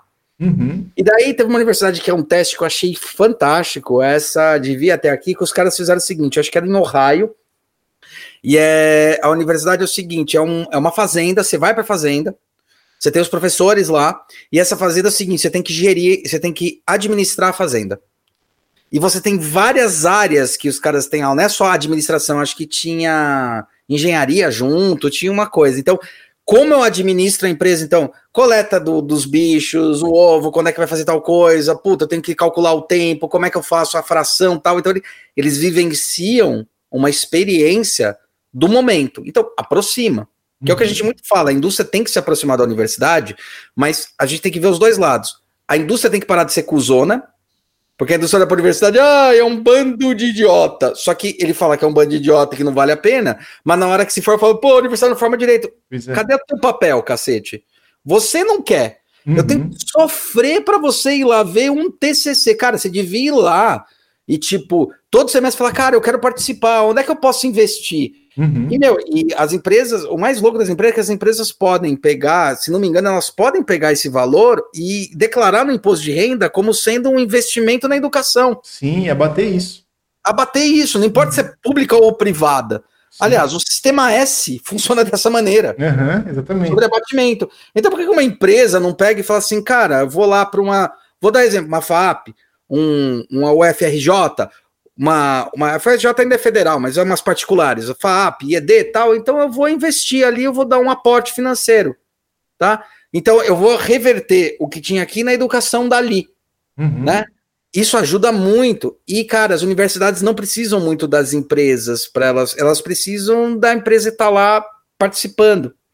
Só que ao mesmo tempo, é, eu tenho que criticar a área da academia, que fica cada vez mais exigindo doutorado, mestrado, pós, não sei o que lá, você tem que fazer tanta coisa que não dá tempo de você trabalhar. Sim. A não ser trabalhar na área acadêmica, que Exato. também é um trabalho muito bom, perfeito, que você costuma fazer os papers. Uhum. Mas por que, que eu não posso ter uma cota em qualquer universidade que é assim, cara, esse cara é um profissional de mercado, então eu tenho que ter uma cota ali de 10% de profissionais de mercado. Foda-se. Uhum. Tem mestrado, não me interessa. Eu que preciso ter 10% de profissionais de mercado. Igual eles falam, precisa ter doutorado, precisa ter pós tal. Então, teve uma passagem que até a gente sofreu nesse processo, que é, é a crítica. Então, de um lado, a academia ela vai se afastando, porque ai, tem que ter o cara especialista, mas o cara especialista da academia, ele se torna um especialista da academia é um profissional da academia que é um profissional. Manja tudo de artigo, manja tudo de ABNT para fazer. Porra, manja tudo de materiais, processo, manja. Uhum. Ele não botou na prática porque não deu tempo, mas ele estuda aquilo a fundo. Perfeito. Uhum. Então, quando você conecta outra ponta, o cara vai falar: putz, isso que você falou é legal, mas e se a gente fizer isso? Puta, dá para fazer isso desta forma. Tanto Sim. que a academia ela não premeia, é, premeia, né? Ou ela não, não dá prêmios para, por exemplo, o trabalho. É, assim, quando eu fui fazer o mestrado, foi extremamente frustrante. Só não foi mais porque eu fiz o mestrado num lugar muito legal e me deixaram liberdade. Porque no mestrado eu descobri que eu só tinha que fazer pesquisa. Eu compartilho do seu, do sua frustração. Eu falo, peraí, cara, mas eu já cheguei a uma solução, né? Depois de seis meses pesquisando. Não, você não pode, você faz doutorado, mas, meu, Todo mês eu tenho um trabalho que eu tenho que fazer a mesma análise, a mesma pesquisa e chegar numa conclusão de projetual. Não, mas você não pode. Peraí, eu vou ficar dois anos e eu não posso chegar numa conclusão que eu tô vendo. Não, você não tem capacitação, pelo amor de Deus. Se eu tô estudando, eu tenho. Se você quer falar sobre graus, fale sobre graus, né? Então, a academia afasta e o mercado também afasta nesse sentido. Então, é muito engraçado porque a academia acaba premiando alunos a se tornarem acadêmicos né? e não se tornarem profissionais da área. Uhum. O que eu falo de profissionais? Cara, incentiva o profissional. Para mim, se um aluno não quer escrever um material de TCC gigante, mas ele quer passar o tempo todo testando, puxa, testa de novo, levanta a máquina, levanta a máquina, levanta a máquina, testa, testa, testa. Para mim, aquilo não tem TCC, se ele faz o registro. Sim. Não, você tem que ter o paper. Cara, quantas vezes na minha vida eu tive que entregar em projeto que eu faço, projeto de molde, eu tenho que explicar. O projeto tal para o meu cliente, eu tenho que escrever um relatório. Nunca. Quando eu tenho que escrever um relatório, tem um nome, relatório, e ele paga por ser um relatório. Sim. Então não faz sentido lógico. E, e, tem muito, muito, muito aluno, principalmente em produto, engenharia também deve ter, que o cara ele tem tesão de montar o carrinho, tem tesão. Eu já vi alunos que o cara tem um tesão e tem uma vontade, compra solda, aprende a mexer com solda, compra metal, vai atrás e quer montar o carrinho, ou quer montar a estrutura, e quer montar o banco, e daí ele para, puta, eu tenho que escrever a tese. Aí ele começa a escrever e a tese fica uma merda. Sim. Só que o projeto é muito bom. Uhum. E daí, ah, mas a tese. Cara, desculpa, foda-se. O cara é um puta profissional de mercado que ele vai ofertar para o mercado uma mão de obra que está carente. É o cara ali no operacional. Uhum. E você está castigando o cara porque ele está sendo muito mais eficiente. Então, se você quer fazer um negócio decente, junta a fome com vontade de comer. Tipo, então falar para um cara que é mais técnico, se juntar com um cara que é mais teórico, tudo bem. Sim. Eu, eu sou muito aberto isso com os alunos. Alguns coordenadores não sabem disso, alguns sabem, os meus coordenadores sabem disso. Revelações aí. É? Revelações. É, não, eu viro para meus alunos e falo: ele desenha bem, não desenha? É.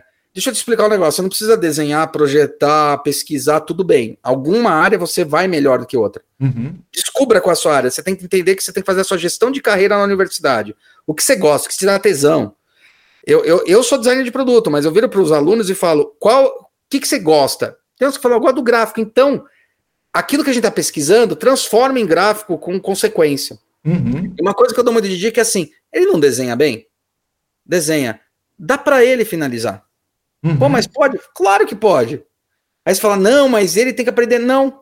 Talvez esse cara que, que desenha, ele seja super, ele fique super frustrado desenhando. Não tô falando de fazer sketch, porque sketch é um jeito de a gente comunicar. E daí explica qual a importância de você comunicar visualmente, que é mais rápido. Uhum. Mas assim, a arte, finalização, pô, o cara não tem paciência, o cara não tem o hábito, mas o cara pesquisa pra cacete. Uhum. Pesquisa muito. Troca. Faz a pesquisa para ele, você troca com ele.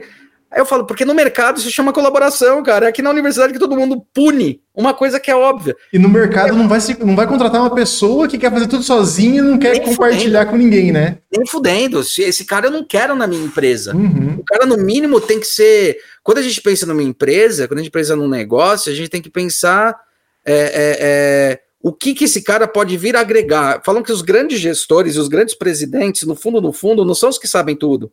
São os que sabem, não sabem e sabem quem eles precisam para saber por eles.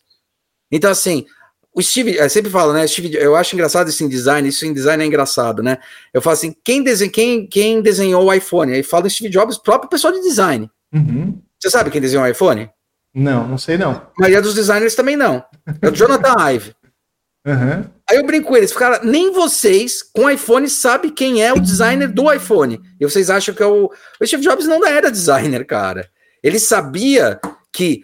O que, que o Steve Jobs ele era? Ele, eu percebo que ele era um gestor muito bom né, nessa questão de olhar o olhar do consumo, porque ele estudou isso muito. Então ele sabia o desejo, a vontade, ele percebia isso. Só que ele sabia que ele sabia botar no papel. Jonathan Ive, que você é fodão pra caralho nessa porra, vem aqui, senta comigo. Aí ele desenhou o iMac, aquele lá que a gente fala que é de, de docinho, parece um doce, né? Que é o ah. primeiro. ele desenhou o iPhone. Ele desenhou, inclusive, o espaço da. aquele espaço que é do próprio, da própria Apple, que é a fábrica oval, né? Que é uma rosquinha tal. Ah, sim. Ele mesmo que desenhou aquilo lá. Uhum. Então, é, é, isso que é uma, uma coisa curiosa, assim. Eu falo, meu, é, o, o, o, o designer de verdade, ou o projeto. Ixi, desculpa. É, o projeto, né? É, quando a gente pensa em projeto, ou pensa isso daí na academia, eu acho que tem essa distância, né? Uhum. É, e essa distância não deve existir. Essa distância, ela tem que ser melhor. E essa Universidade de Ohio, ela fez esclarecer bastante. Eu acho que vai mudar, porque as bases educacionais estão começando a mudar. A gente está falando muito sobre construtivismo, uhum. sobre é, é, é, classe de aula invertida, que você fala, nossa, é novo, não, não é novo. A gente discute isso desde o século, do início do século retrasado, do passado, na verdade. Uhum. Então, assim, é, classe de aula invertida, construtivismo, né? É, você está falando sobre. É, é, puta, eu queria lembrar o nome da, da pesquisadora, agora, agora. Montessoriana. A Montessoriana, ah, que é o quê? O que é o construtivismo? É uma nova forma. Não, é falar assim, jogar o problema na ação. Então, a sala de aula ela não é mais um lugar onde eu estou lá professorando. Uhum. É, os alunos vão dar a discussão. E outra coisa, os professores eles têm que aprender que, tipo, o aluno vai saber mais. Não adianta eu discutir, por exemplo, com um aluno. É, é que eu estou antenado, mas não adianta eu discutir com o aluno, o cara falar assim: ah, é, Legends of Law, é, Legend, Leagues of Legend é animal, o Law. Ah, o Law é legal. Não, não, isso aí não, isso aí não é jogo. Como não é? Uhum. Como é que eu vou discutir com ele uma coisa que ele sabe mais do que eu? me traz. O que eu percebo como professor que a gente tem que fazer que isso ajuda é a experiência de ter passado várias vezes pelo mesmo processo. Então dá a segurança do tipo, cara, não se preocupa. É inseguro mesmo na hora que você começa o projeto. Você não sabe para onde vai, mas uhum. se você seguir entender que você passou por aquilo várias vezes, você sabe que você vai chegar num ponto. Sim. É difícil. Então, essa angústia vai acontecer. Uhum. Então, a lógica do professor tem que ser assim: um aluno é normal, um aluno vir falar, cara, olha que legal isso aqui, é novo, tipo alguma coisa que lançou nova, puta que legal, cara, que tecnologia. Eu falei, então, isso aqui é mais velho que dá para trás. Né? Isso aqui é tampo, isso aqui é tal coisa, isso aqui é tal coisa. Sério, sério, é a mesma coisa que era feito o carro ou tal coisa. Sim. Putz, meu, e tá desse jeito, fala, olha onde o material pode chegar legal, né? Uhum. Então você não pega e fala, meu, mas você não pega e fala assim, critica, fala, não, isso aí é bosta, porque antigamente eu tipo, não, isso aí. Fala, não, então, gostou disso aqui, é legal, né? Então, sabia que esse processo antigo é legal isso aqui. Sim. Usa o que traz. Isso é ser invertido. Uhum. Isso é discutir, né? Claro. O, o, projeto. Que é o que a gente. Que é quando a gente para para quem, quem é bastante profissional, não convive muito com a acadêmica, não sei quando estudou, fala, porra, mas isso é o que acontece de entender na empresa. Exatamente. O cara vai vir, meu, eu vejo essa tecnologia nova. Não. Quantas vezes eu falo, cara, olha isso aqui, que tecnologia nova. Eu falo, mas isso aqui é facinho. Uhum. E é baba. Tipo, agora a gente tá na onda da fibra de carbono. Ah, é. de carbono, do grafeno. Grafeno. Ai, grafeno, tecnologia grafeno. Fala, cara, grafeno é velho pra cacete. Cara, fala para você que chegou um cara algum tempo atrás que eu fiz um post no Instagram sobre grafeno. E ele falou, cara, eu acho que eu encontrei grafeno no sítio dos meus pais. É. Eu falei, caramba, né? será que não é grafite, não? Uma pedra preta e tal, né? Às vezes é grafite. Não, eu acho grafeno. Onde que eu posso fazer análise? Fala, cara, então, grafeno ele é um. Você pega o grafite bruto, né? Na, é. na no ambiente e é. passa por um processo que ele divide e você fica só com uma camada atômica dele. Não, mas eu quero fazer análise, vai que é grafeno, eu vou ficar rico, né? Então, tipo, o cara quis nem saber o que estava explicando, o que eu queria falar. Eu só queria saber que ia ficar rico com grafeno porque é uma matéria é. da moda, né? É.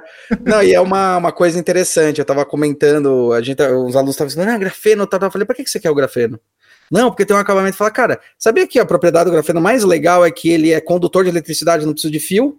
E ele pode ficar transparente, eu posso fazer uma tela com esse cara, mano. Uhum. É isso que é tesão dele. Você colocar em cima de uma superfície de mesa é uma bosta. Você tá estragando. Sim, coitado, tipo, tadinho, né? Do grafeno ali. Tá destruindo. Virar um porta-copo. É, tipo, você quer virar um porta-copo de um produto que ele pode otimizar é, condução de energia, pode otimizar é, projeção. Ele é ultra, hiper fino, cara. Ele é, ele é espessura de um átomo, né, cara? Sim, exatamente. é um átomo de, espessura de um átomo, cara. É. Porra. Questão de resistência mecânica também, né? Muito bom. Você adiciona, sei lá, 1%, meio por cento de grafeno, você tem uma resistência mecânica muito maior, né? Então, e aí tem uma outra coisa que é muito legal. Falar, ah, o grafeno, grafeno, cara, qual que é a importância do grafeno? Bicho, com uma camada muito fina, eu tenho a mesma resistência que talvez eu precisasse de chapas muito grossas, que eu preciso de processos muito mais caros. Então eu estou otimizando o material. Uhum. Né? Então é isso que eu falo sobre material, produção e material, que eu falo que eu não consigo, não dá para dividir. Sim. Porque eu falo, para que você quer o grafeno? Puta, preciso de uma resistência mecânica tal. Puta, faz sentido, tudo bem. Porque você está substituindo o aço por ele. Sim. Agora, não, quero para dar o acabamento. Sabe o aço aqui? Eu vou botar uma película de grafeno. Pra quê, velho? Ou a madeira, pra é. que você vai fazer isso? E com plástico também, muitas vezes você quer o apelo estético, é, aquele. a espessura do plástico, mais por estética e por funcionalidade isso. do que resistência mecânica. Então você adicionar grafeno ali não faz sentido nenhum, porque você já está com uma. Aguenta, o seu, a sua peça aguenta 5, 10 vezes o que ela precisaria para aquela aplicação, Exato. né? Aí eu falo, tá pensando igual a engenheiro, né? Usou um índice de cagaço lá na puta que é. eu pariu, né? O preço de índice de cagaço de 2.2, você tá botando um índice de cagaço de 6 para um produto que vai levar água, tipo. Pois é, exatamente. uh, Hulk, eu acho que a gente já conversou muito, muito hoje aí. Eu não vou mais é, roubar seu tempo. eu queria agradecer. Queria agradecer demais aí é, você pela conversa, sempre ótimas conversas que a gente tem. Eu sempre aprendo muito também e espero também. que quem estava assistindo aí também com certeza aprendeu muito sobre questão de engenharia, sobre design também. A gente falou sobre obsolescência programada, a gente falou é, sobre várias dicas também de projeto que a gente não vê na graduação, né? Nem em, em cursos nenhum, a gente só vê na prática realmente. E até um pouquinho sobre o futuro, né? Futuro da educação e futuro é, da manufatura, digamos assim. E, enfim, agradeço muito, fico muito feliz de você ter aceitado aqui e ter conversado uma hora e meia comigo sobre esse tema. Cara, é um prazer, cara. Você é um cara que eu admiro em vários aspectos, porque da mesma forma que eu fui flutuar no universo do, do, do da engenharia, você veio flutuar no universo do design. E eu já falei isso pro, pro, pro Alan e falei que eu vou copiar ele e vou copiar. Eu passei você como referência com a pessoa que faz nossa publicação no Instagram. Eu adoro os stories. Você trabalha muito bem com os stories, cara. E tem muito design, tem muito comunicador que não trabalha desse jeito. Eu olho e falo, puta, que stories foda. Você passa e você vai aprendendo um pouquinho, stories muito bem executados. Eu uso de exemplo nas minhas aulas de comunicação, quando eu preciso falar, olha, quer saber como se comunicar? Entra nesse Instagram. Olha como ele se comunica. O cara é um engenheiro, ele entendeu para que serve storytelling, faz a estrutura, entende o tamanho do Instagram, sabe como a pessoa vai ler e de que maneira vai ler. E, cara, isso precisa de uma puta exposição. Então, cara, é, eu acho incrível Caramba. você que você flutua, cara. Hulk, é uma honra para mim, viu? Uma honra de verdade ter esse, ter ah, esse tá feedback tá seu aí. Sim, foda-se, é referência. Como eu diria, é referência. Tô zoando, não é copiando, é referência. De fato, é referência. Não, mas é assim, legal. tem que ser igual na, na, graduação, né? Você coloca a legendinha lá, ó, número 5, é, Alan Rodrigues. Instagram. É, exatamente. Mas, Perfeito, enfim. o prazer é todo meu. Obrigado mais uma vez. E é sempre uma, um prazer, cara. Sempre que precisar, estamos aí. Combinado. Você também. Em breve, se precisar, terceiro episódio com você. Estou à disposição. Vamos, vamos que vamos, cara. Beleza, Hulk. Muito obrigado e até a próxima. Até a próxima, galera. Boa, bom dia, boa tarde, boa noite. Isso aí.